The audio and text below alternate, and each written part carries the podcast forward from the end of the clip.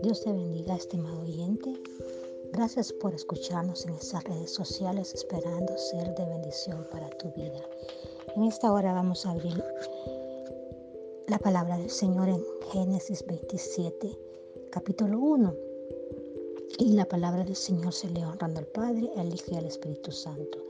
Aconteció que cuando Isaac envejeció y sus ojos se oscurecieron, quedando sin vista, llamó a Esaú su hijo mayor y le dijo, Hijo mío.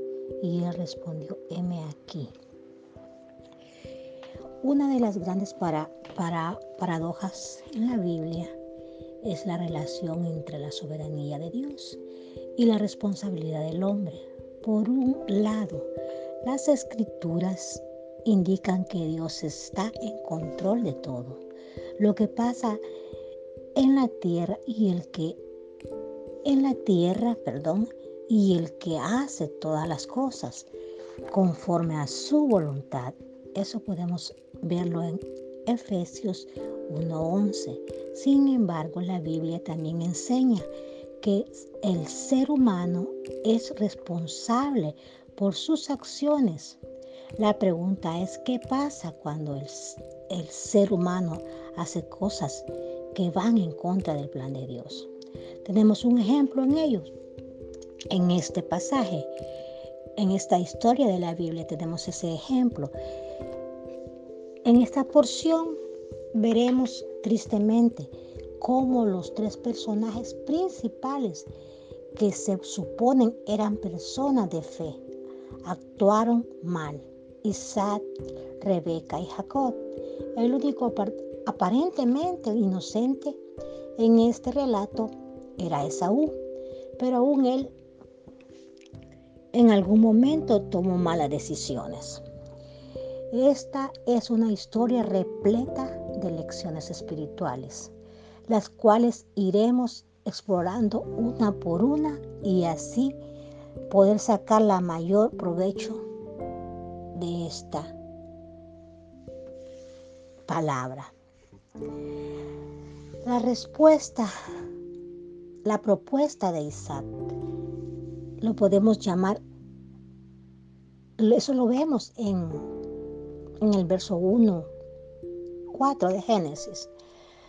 Los años habían pasado y al parecer Isaac y su familia estaban viviendo en Berseba, eso está en Génesis 26, 23. Esaú era el hijo favorito de Isaac y Jacob el de Rebeca.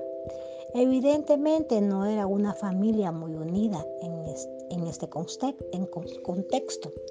Isaac, ya viejo y sintiendo que vivía sus últimos días, llamó a Esaú y propuso bendecirlo formalmente. Veamos la razón de esta propuesta.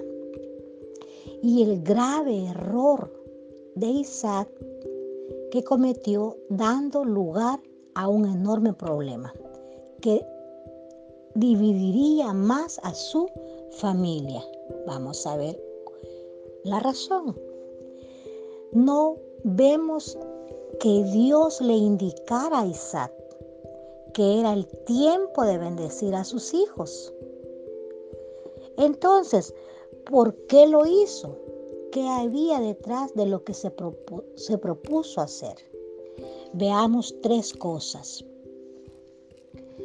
Pensando que estaba a punto de morir, es probable que Isaac ya tenía 100 años de edad. Veamos, veamos eso, lo vemos en Génesis 25 al 26. Había perdido la vista y parece que estaba un tanto deprimido. Reconoce que aunque no sabe el día exacto de su muerte, siente que podría, podría morir en cualquier momento. Aquí vemos uno de los peligros de la vejez. La depresión, la vejez se torna en un problema. Si es que nuestra fe ha decaído era evidente lo que había pasado con Isaac. Y cuando la depresión predomina es muy fácil tomar decisiones equivocadas. Deseaba bendecir a Esaú. Pensando que estaba por morir, era natural que Isaac quisiera dejar su herencia en forma de bendición patriarcal, dando a que Esaú era el hijo mayor y su hijo favorito. Isaac determinó darle la bendición, pensando que la bendición dependía de él. No está claro hasta qué punto Isaac entendía que la bendición que le tocaba pasar a sus hijos o a uno de ellos era la bendición de Dios en forma de las promesas hechas por el Señor a Abraham. De todos modos, lo que queda claro es en este relato es que él pensaba que podía transmitir la bendición a Esaú cuando y como él quería. Consideró que bendecir a su hijo estaba en su propia potestad. Amén, gloria a Dios, ¿verdad? Cuando creemos, ¿verdad? Que nosotros podemos hacer las cosas, ¿verdad? Conforme a nuestra voluntad, conforme a como nosotros queramos, ¿verdad? No esperando a que Dios haga su voluntad. El error de la promesa, vamos a ver cuál fue ese error. Al analizar las causas por las cuales Isaac llamó a Esaú, una para bendecirlo, vemos que cometió una serie de errores. Muy errores muy, muy, muy, muy humanos que veremos a continuación. Amén. Cuando nos comportamos y queremos actuar con nuestra propia humanidad, es cuando pasan errores, porque no esperamos que Dios actúe, no esperamos en las promesas de Dios. A pesar de lo que sentía Isaac, no estaba a punto, no estaba a punto, dice, de morir. Llegó a vivir muchos años más y alcanzó a los 180 años. Eso lo podemos ver en Génesis 35, 28. Vivió todo el tiempo que Jacob estuvo en casa de Labán. 20 años y muchos años más. Amén, gloria a Dios. A fin del, del estudio de Génesis, vemos en el 35 al decir, transmitir la bendición a Esaú, en este momento Isaac cometió un error y lo hizo porque se dejó llevar por lo que sentía en un tiempo de depresión. Dios no iba a bendecir a Esaú.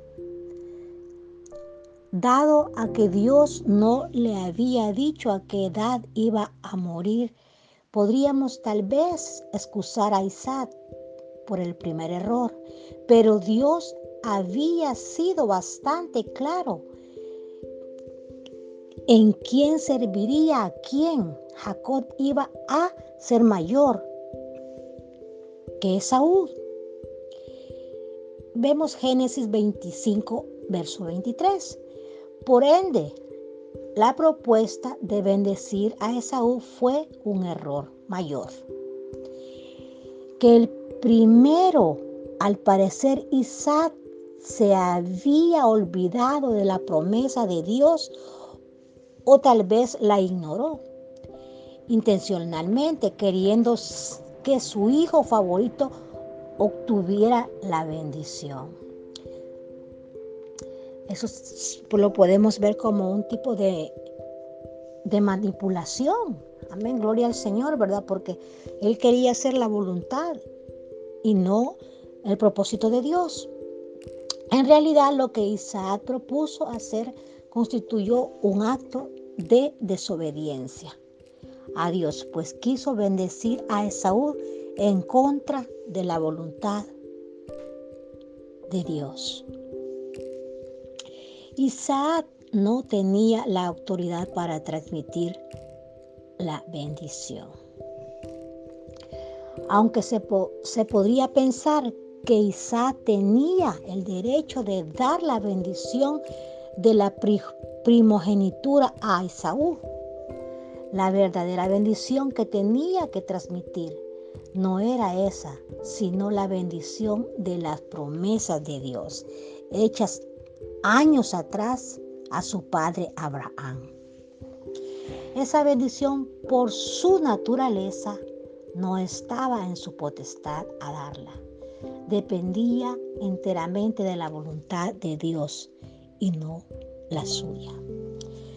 Cuando analizamos la propuesta de Isaac en estos versos vemos cuán equivocado estaba la razón de esta sería de equivocar, de equivocaciones radica en su estado de ánimo, su estado espiritual. Rebeca escuchó cuando Isaac llamó a Esaú y propuso bendecirlo. En el, eso lo vemos en el verso 5. Fue esto una casualidad o Rebeca estaba pendiente de las acciones de Isaac? Porque sospechaba que él iba a hacer algo así. Al parecer había poca comunicación entre ellos, lo cual es triste después de haber leído Génesis 24:67. La rapidez con la que Rebeca elaboraba el plan que propuso Jacob nos indica que era una mujer bastante hábil. Ella tomó el control de la situación y comenzó a dar órdenes a Jacob. Verso 8. ¿Cómo se ejecutaría el plan?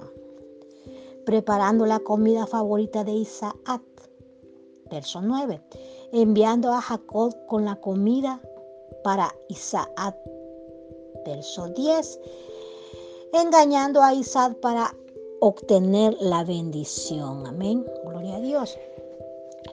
El propósito del plan. El propósito del plan era doble. Ganar el favor de Isaac por medio de una buena comida. Obviamente Rebeca sabía que la comida era uno de los deleites de Isaac. Engañar a Isaac aprovechando de su mala vista, haciéndole pensar que Jacob era Esaú, para que Isaac lo, para que Isaac lo bendijera. Verso 10. Amén. Al actuar así, Rebeca también cayó en la trampa de pensar que todo dependía de Isaac, que las palabras de Isaac iban a ser decisivas en la transmisión de la bendición. Pensó que engañando podría lograr la bendición para Jacob. ¿Cuál era el comportamiento? El comportamiento que Dios esperaba de Rebeca. ¿Cuál era el comportamiento que Dios esperaba de Rebeca? Hablar con Isaac y hacerle recordar la promesa de Dios. Confiar en Dios, pues a pesar de lo que Isaac podría hacer, el propósito de Dios se iba a cumplir. Fue su falta de fe y su y una actitud egoísta no, me, no meditaba ni mucho menos pues la en oración la que llevó a planear engañar a su propio esposo. Podemos notar algunos pasajes entre su forma de actuar y en las, y en las, y en las de Labán, su hermano, porque no tuvo, no tuvo Isaac una mayor influencia sobre la vida espiritual de Rebeca. Quizás en parte fue su mal testimonio de falta de fe y engaño anteriores. Eso vemos, lo vemos en Génesis 26, 7. Jacob fue la persona que pudo haber detenido todo ese engaño. Es muy probable que él sabía de las promesas de Dios, por ende, pues pudo haber confiado en ella y esperarlas con paciencia. Además, en su condición de hijo, sabía lo malo que era engañar a su padre. Lamentablemente, las acciones de Jacob estaban muy lejos de lo que Dios hubiera esperado. Se limitó a ver las cosas que podrían truncar el plan para engañar a su padre. Se mostró preocupado por ser descubierto. Pasó por alto lo inmoral que era lo que su madre le estaba proponiendo hacer. Lo más terrible de todo este evento fueron las palabras de Rebeca en el verso 13. Ella estaba dispuesta a todo con tal que su plan se llevara a cabo a favor de su hijo favorito. Esas palabras nos llevan a recordar las de la muchedumbre en Jerusalén, cuando aceptaron que la sangre de Cristo sea sobre sus cabezas. Eso lo vemos en Mateo 27, verso 25. Vamos a concluir lo de esta historia. Amén, gloria al Señor. Al considerar el comportamiento de estas tres figuras principales, podemos ver también sus faltas. Isaac, pensando que la bendición dependía solo de él, ignorando los propósitos de Dios.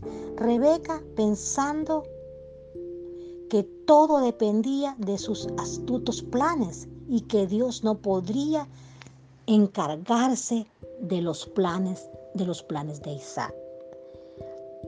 Jacob solo pensaba en las consecuencias de ser descubierto, la falta de respeto y amor de hijo y la, y la falta de tener mayor fe.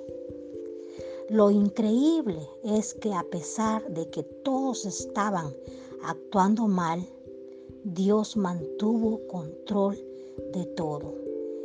Y al final, Él obró para que sus propósitos se, cumplieran.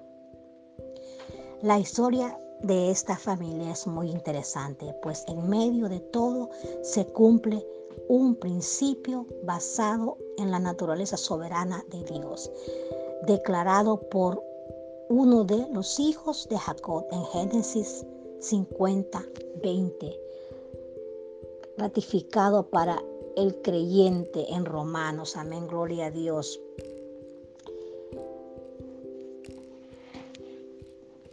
Al leer este pasaje estamos frente a una situación cargada de emoción y drama. Un hombre anciano que, que deseaba bendecir a su hijo predilecto, una madre que desea desesperadamente que sea su hijo favorito el bendecido. Por el padre, el hijo menor que, con, es, que esconde sus propias aspiraciones y se deja guiar por su madre para perpetrar un plan, para manipular un plan que requiere engañar a su padre aprovechando su vejez y ceguera. Es una historia como de novela en estos tiempos.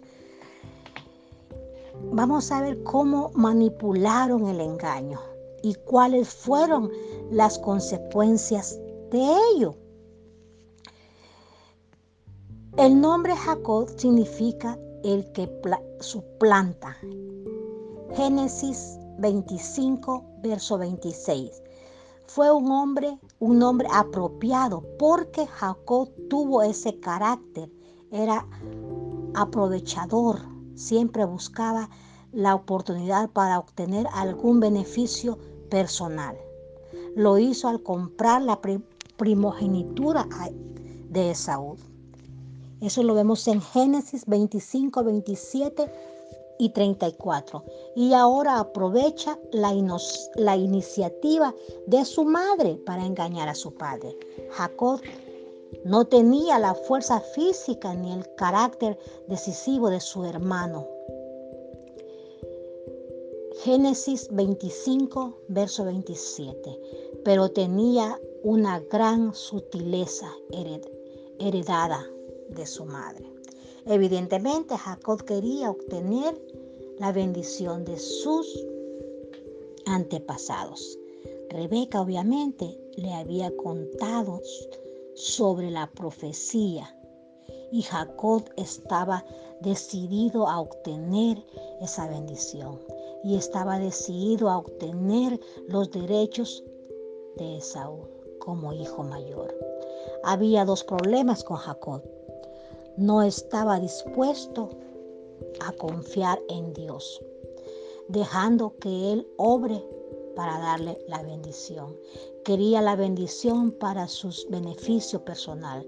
Aún no entendía que esa bendición no era para provecho personal, sino para el bien de la nación y del mundo entero. Incentivado por su madre, pone en marcha el plan para engañar a su padre y robar la bendición de Isaac. Lo hizo con mentiras. Mintió acerca de su verdadera identidad. Verso 10, capítulo 19, verso 24. Mintió acerca del origen de la comida. Verso 20. Lo más terrible descarado fue que tomó el nombre de Dios en vano para aumentar su mentira. Jehová tu Dios hizo que la encontrase. Finge, finge espiritualidad, pero al decir tu Dios revela la verdadera naturaleza de su corazón, que Jehová no era aún el Dios de Jacob. Por eso Jacob mintió y engañó a su padre. Isaac sospechaba que no todo era lo que parecía ser. Pero al final se dejó llevar por sus sentidos. Qué triste un patriarca el heredero de Abraham, el hijo de la promesa, la persona por quien Abraham oró por tantos años siendo engañado, no tanto porque no veía, sino porque no discernía y no discernía, es posible no tuviera tomando en cuenta la decisión de Dios en toda su vida. El énfasis sobre los sentidos de Isaac apunta a un personaje más carnal que espiritual. No de no ser así, Dios le había indicado que Jacob lo estaba engañando. El texto bíblico confirma eso, indicando que fue el olor de la ropa y no el Espíritu Santo que lo inspiró a pronunciar, la bendición. Verso 27. Al bendecir a su hijo, Isaac le concede no solo bendiciones materiales, sino también bendiciones espirituales. Evidentemente lo que estaba transmitiendo era nada menos que la bendición que Dios pronunció sobre Abraham. Si hubiera bendecido a Esaú de esa manera, habría sido inconcebible de haberlo hecho. Las palabras de Isaac no hubieran tenido efecto alguno al fin y al cabo lo importante no eran las palabras de Isaac. El obrar de Dios, Dios iba a bendecir a quien él quería bendecir y no a la persona a quien Isaac bendeciría. Las promesas estaban dadas, el propósito de Dios establecido. Génesis 25, verso 23. Ninguna palabra de Isaac iba a cambiar eso. Lo triste es que si ni Rebeca ni Jacob entendieron esa gran verdad. La elección principal aquí es que debemos aprender a confiar en los planes y propósitos de Dios. Debemos vivir por fe y por vista. Nunca debemos usar nuestras propias estrategias para lograr algo si Dios ha dispuesto otra cosa. Apenas cuando Jacob salió de la presencia de Isaac, llegó Esaú verso 30. Aquí vemos la mano de Dios, porque de haber llegado unos minutos antes, Esaú quizás hubiera matado a Jacob. Al descubrir su engaño y a pesar de toda la maldad de Jacob, Dios estaba obrando para su bien. Esa es la gracia de Dios. Luego de haber preparado la comida, Esaú se acercó a su padre.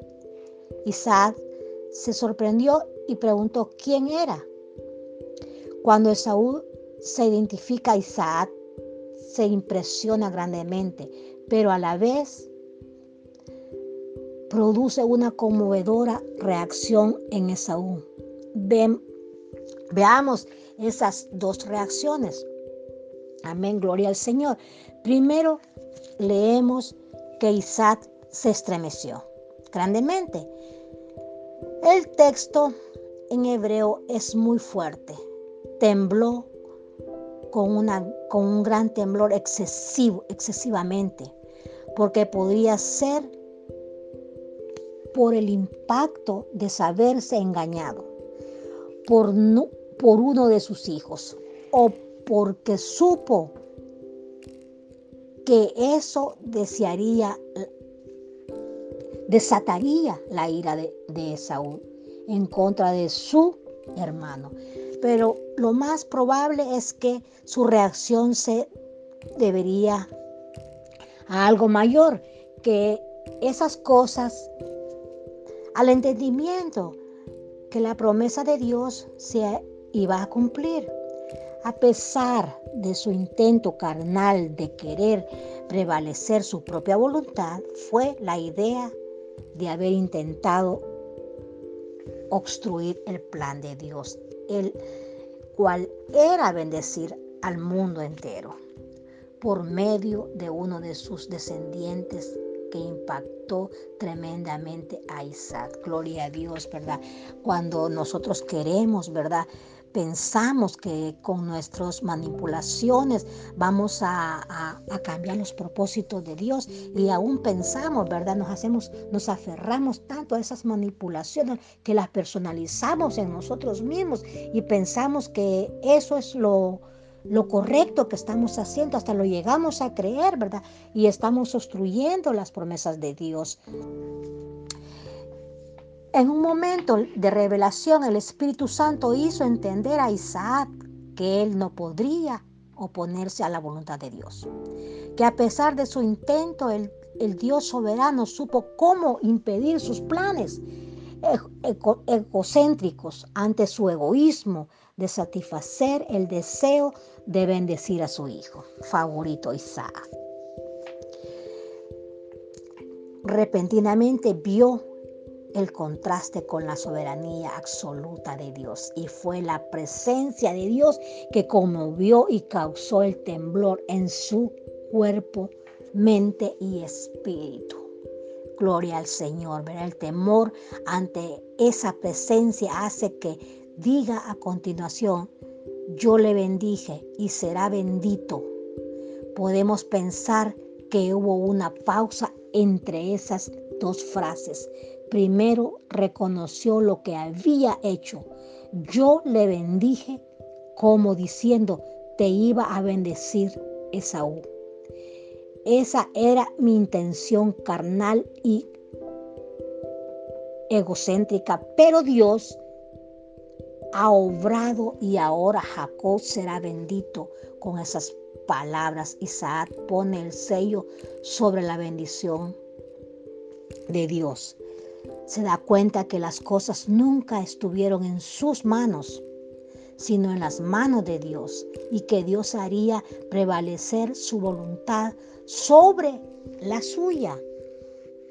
En un acto de fe, Isaac no se enojó ni reclama, sino que acepta eso, sometiéndose a la voluntad de Dios.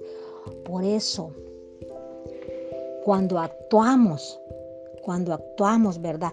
De una manera con maldad, cuando queremos obstruir la voluntad de Dios, cuando manipulamos las promesas que Dios ha puesto, nosotros queremos queremos hacerla en nuestras manos, queremos hacer con trampa las cosas.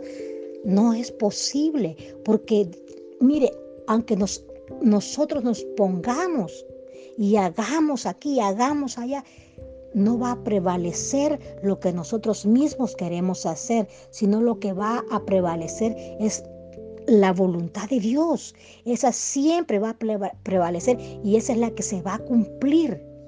Amén, gloria a Dios.